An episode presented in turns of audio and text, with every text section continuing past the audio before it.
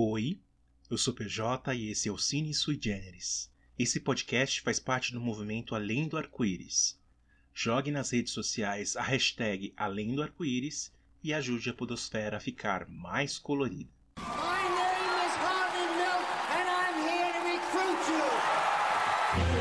Esse episódio está sendo gravado no dia 13 de junho de 2020. Não fosse a situação do mundo em meio à pandemia, amanhã seria a Parada Gay de São Paulo. Em comemoração à Semana do Orgulho Gay, que apesar do clima de festa é um período político bastante importante para os LGBTs, nós vamos falar sobre aquele que talvez seja o maior político LGBT da história, Harvey Milk, falando sobre a cinebiografia Milk, a voz da igualdade.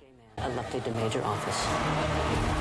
Think you're part of the machine now. Society can't exist without the family. We're not against that. Can two men reproduce? No, but God knows we keep trying.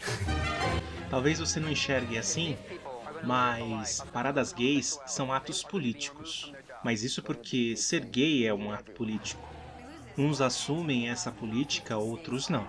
Harvey Milk fala muito sobre essa situação de se posicionar como LGBT no mundo. O filme é incrível por vários aspectos. A direção do Gus Van Sant é impecável. As atuações majestosas de Champagne, Diego Luna, Emily Hirsch, somado a um roteiro afiado na trajetória de Harvey Milk na Rua Castro, em São Francisco. Uma das escolhas criativas mais importantes da direção foi intercalar a ficção com imagens reais do contexto histórico da população LGBT dos anos 70.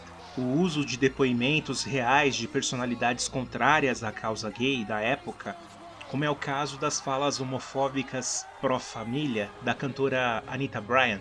A escolha de incluir esses trechos reais somadas à narração eficaz de Milk dá um ar documental à história. Afinal de contas, ele é um filme histórico. Pega a fase mais ativista do Milk. Sob a influência da contracultura dos anos 60, ele decidiu se mudar de Nova York para a Califórnia e se situou na Rua Castro, onde abriu uma lojinha de revelação fotográfica.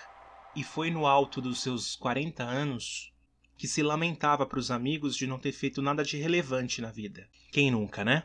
Pela condição homossexual ser fortemente reprimida naquele tempo, inclusive pela violência policial, Harvey começou meio como uma onda a tentar a carreira política, passando a ser conhecido como o prefeito da Rua Castro. Milk pretendia, como supervisor distrital, que é algo equivalente ao vereador no Brasil, a ser uma voz ativa, uma voz que unisse as minorias em prol da mesma causa. Foram quatro as vezes em que Milk se candidatou a supervisor da cidade. A cada eleição, um número mais expressivo de eleitores.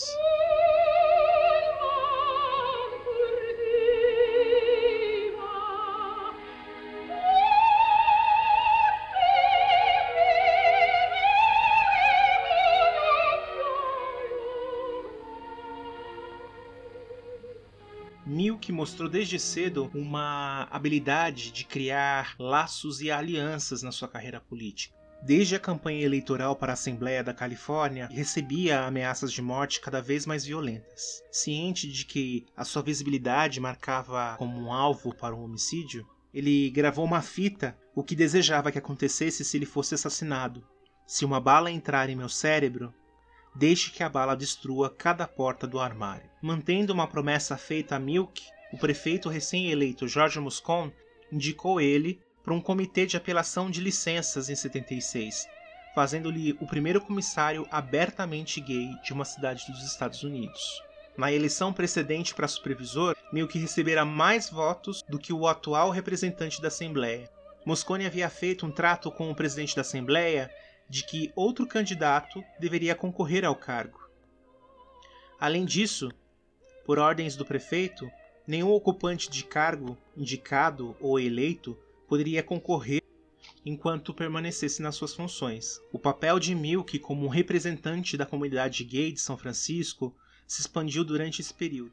O inexperiente movimento dos direitos homossexuais teve que encontrar oposição organizada nos Estados Unidos. Em 1977, alguns ativistas gays bem conectados em Miami foram capazes de aprovar uma norma sobre direito civil que tornava legal a discriminação baseada em orientação sexual no condado de Dade. Um grupo bem organizado de cristãos fundamentalistas reagiu, dirigido pela cantora Anita Bryant. Sua campanha foi intitulada de Salvem Nossas Crianças. E Bryant argumentava que a norma transgredia seu direito de ensinar a moralidade bíblica às crianças. Bryant e a campanha recolheram 64 mil assinaturas para pôr o assunto em votação em todo o condado. Com os fundos levantados em parte pela Comissão dos Críticos da Flórida, a mensagem da campanha Salve Nossas Crianças era influente, e o resultado foi de uma derrota esmagadora para os ativistas gays. No maior comparecimento em uma eleição especial da história do condado de Dade, 70% votaram pela revogação da lei. Os conservadores cristãos foram inspirados por sua vitória e viram uma oportunidade para nova e eficaz causa política. Os ativistas gays ficaram chocados ao virem quão pouco apoio tinham recebido. Uma demonstração espontânea de mais de 3 mil residentes da Rua Castro formou-se na noite da votação da lei. Os gays e as lésbicas estavam simultaneamente irritados, cantando Fora dos bares e tomem as ruas. Milk liderou os manifestantes naquela noite em um trajeto de 5 milhas, aproximadamente 8 quilômetros, constantemente se movendo, ciente de que se parassem durante muito tempo, haveria um motim. Milk declarou: este é o poder da comunidade gay. Anitta vai criar uma força gay nacional. E assim foi. A campanha de Anita Bryant contra a homossexualidade e os múltiplos desafios às leis sobre direitos dos homossexuais por todo o país deu combustível para os políticos de São Francisco, principalmente os homossexuais. 17 candidatos dentro do distrito de Castro inscreveram-se para a eleição seguinte para supervisor. Mais da metade deles eram gays. Milk, entretanto, era o mais expressivo sobre o papel dos gays e de suas questões políticas de São Francisco. A contrastante filosofia populista de Milk foi repetida no The New York Times. Não queremos liberais simpáticos, queremos gays representando gays. Eu represento a população gay nas ruas. Outras causas eram igualmente importantes para Milk ele se concentrou em creches maiores e mais baratas, transporte público gratuito e na criação de um comitê de civis para vigiar a polícia. Ele avançou em questões importantes do bairro em cada oportunidade. Usou as mesmas táticas maníacas das campanhas eleitorais precedentes. Ganhou 30% dos votos contra outros 16 candidatos. Em sua primeira reunião com o prefeito Moscone, Milk auto-intitulou-se como a rainha número 1, um, e impôs a Moscone que ele teria que usar Milk ao invés do clube de Alice como intermediário se quisesse os votos gays da cidade. Milk, entretanto, transformou-se no aliado mais próximo de Moscone no Conselho de Supervisores. Os maiores alvos da ira de Milk eram as grandes corporações e as imobiliárias, Ficava furioso quando o edifício garagem era planejado para tomar o lugar de uma casa perto da área central. Milk estava frequentemente disposto a votar contra as corporações. Inicialmente concordou com seu colega, o supervisor Dan White, guarde esse nome, que uma clínica de saúde mental para adolescentes com problemas não deveria ser instalada lá em um velho convento. Entretanto, após Milk aprender mais sobre o assunto, ele decidiu mudar o voto, fazendo com que White perdesse a causa uma das que ele tinha advogado durante a sua campanha. White não se esqueceu disso e se opôs a cada iniciativa a uma questão apoiada pelo Milk. Milk iniciou seu mandato patrocinando um projeto de lei sobre direitos civis que bania a discriminação baseada na orientação sexual. A lei foi chamada de a mais rigorosa e abrangente da nação, e sua aprovação demonstrou o crescente poder político dos homossexuais. De acordo com The New York Times, só o supervisor White votou contra. O segundo projeto de lei de Milk concentrava-se em resolver o problema número um, de acordo com uma recente pesquisa da cidade: os excrementos dos cães. Dentro do primeiro mês após a posse, começou a trabalhar em uma lei municipal para exigir dos donos de cães que recolhessem as fezes de seus animais. A sua aprovação pelo Conselho de Supervisores foi amplamente coberta pela televisão e jornais em São Francisco. O episódio lhe rendeu a maior correspondência de fãs do seu mandato na política e foi notícia nacional.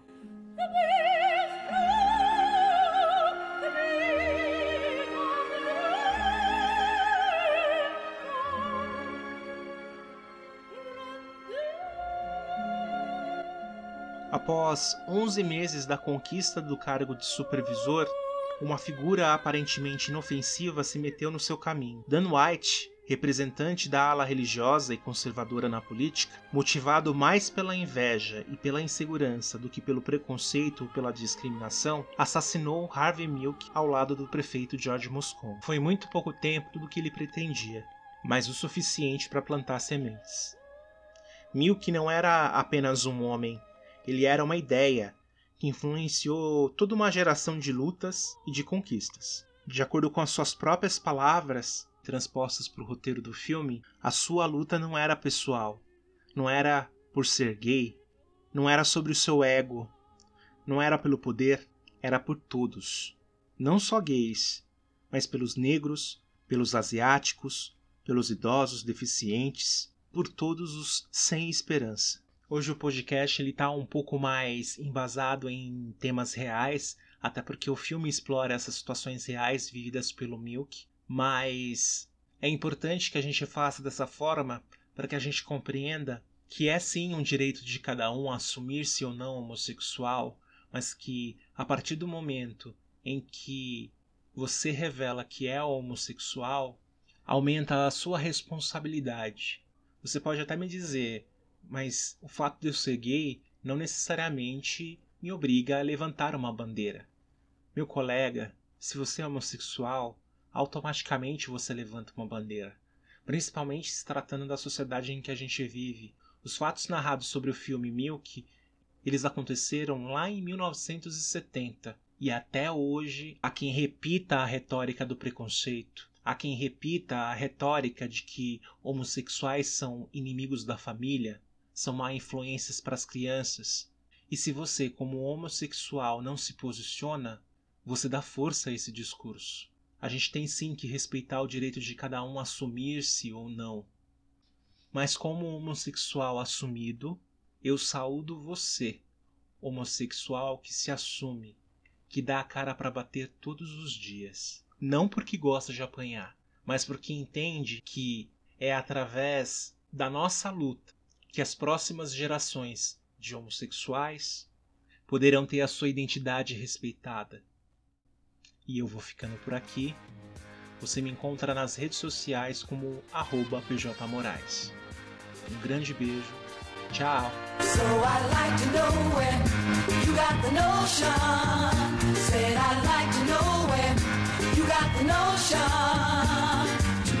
boat. Don't rock the boat, baby. Rock the boat. I don't tip the boat over. Rock the boat. I don't rock the boat, baby. Rock the boat.